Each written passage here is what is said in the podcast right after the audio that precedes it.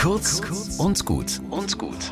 Heute mit Pfarrerin Katharina Chemnitzer. Einmal im Jahr wird ein weltweites Verbindungsnetz aktiviert, immer am ersten Freitag im März. Frauen auf der ganzen Welt laden ein zum Weltgebetstag.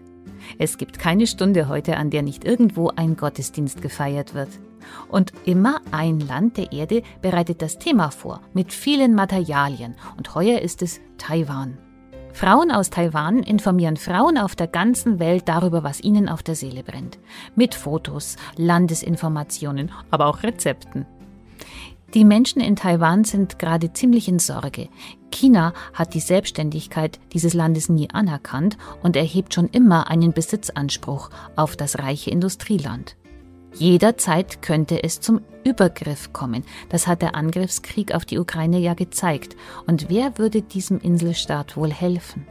Christliche Frauen sind in Taiwan in der Minderheit, gerade mal sechs Prozent. Aber diese wenigen bitten die ganze Welt, schaut auf unser Land und habt Acht auf uns. Wir sehen ihren Glauben und meine Solidarität haben sie. Bis zum nächsten Mal.